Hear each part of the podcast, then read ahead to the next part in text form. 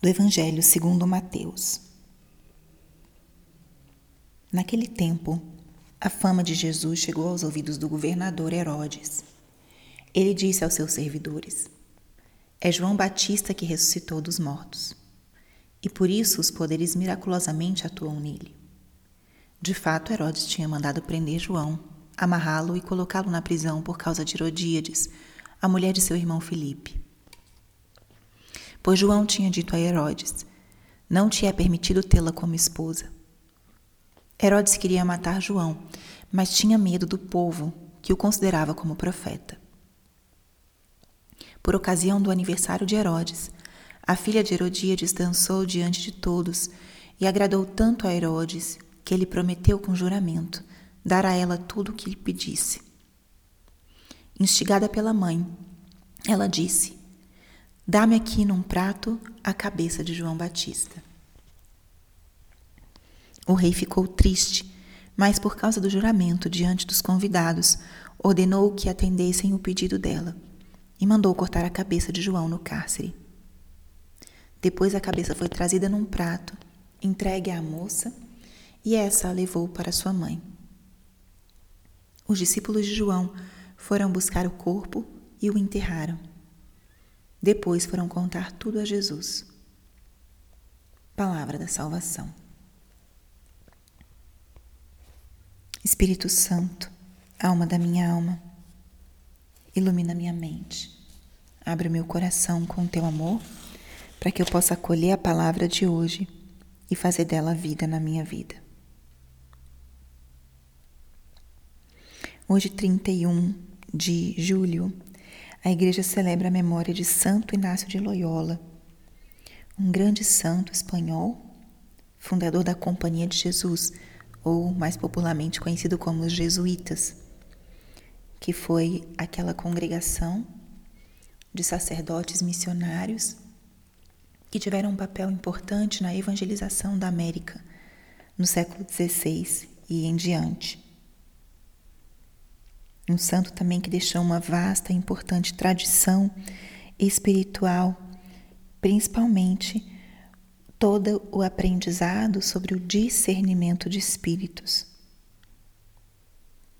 E este santo aqui se converteu lendo a vida dos santos, inspirado pela vida de outros que mostravam o rosto de Cristo. E o que, que a liturgia de hoje nos traz? Essas leituras não são específicas da memória de Santo Inácio, são as leituras do tempo comum. E na sequência, o Evangelho de hoje nos traz o relato do martírio de São João Batista. Esse mesmo texto a gente lê no dia da comemoração do martírio de São João Batista. E é um trecho que pode iluminar muito a nossa vida, e principalmente a nossa relação com a verdade da mensagem de Cristo. Aqui, nesse trecho, vemos duas posturas diante da verdade de Cristo.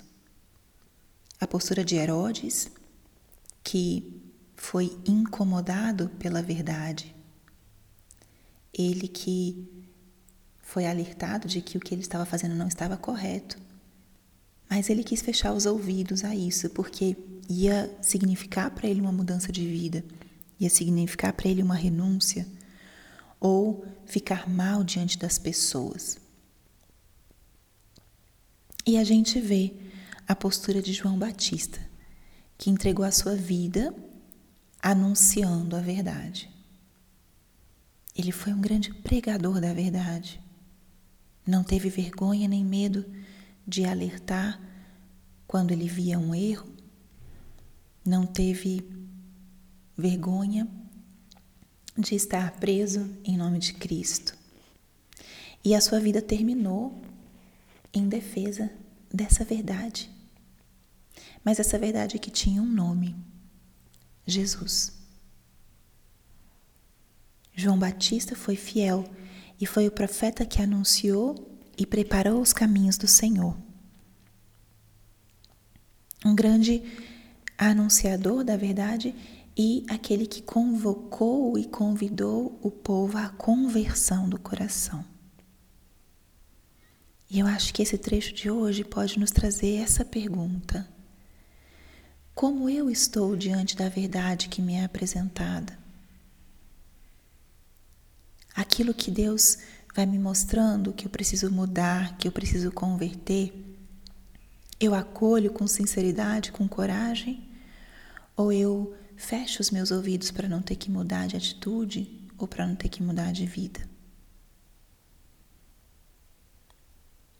Sou eu um defensor dessa verdade, como João Batista? Estaria disposto a dar minha vida? Que a gente se deixe tocar por essa simples reflexão no dia de hoje. E se tem algo hoje que o Senhor te pede para mudar, para transformar, para converter, acolha esse chamado do Senhor. Peça a graça de abrir o coração e ter coragem de mudar. Ter coragem de mudar. Muitas vezes a mudança que Deus nos pede, ela é exigente. Mas se a gente lembra um pouquinho quem nos pede e que nós não estamos sozinhos nessa mudança, isso vai nos dando força para tomar as decisões adequadas, termos coragem, a coragem da conversão. O que que Deus te toca e te pede para transformar? Abra o coração. E se Ele te pede para anunciar, também coragem. O Espírito Santo está contigo. Glória ao Pai, e ao Filho, e ao Espírito Santo, como era no princípio, agora e sempre. Amém.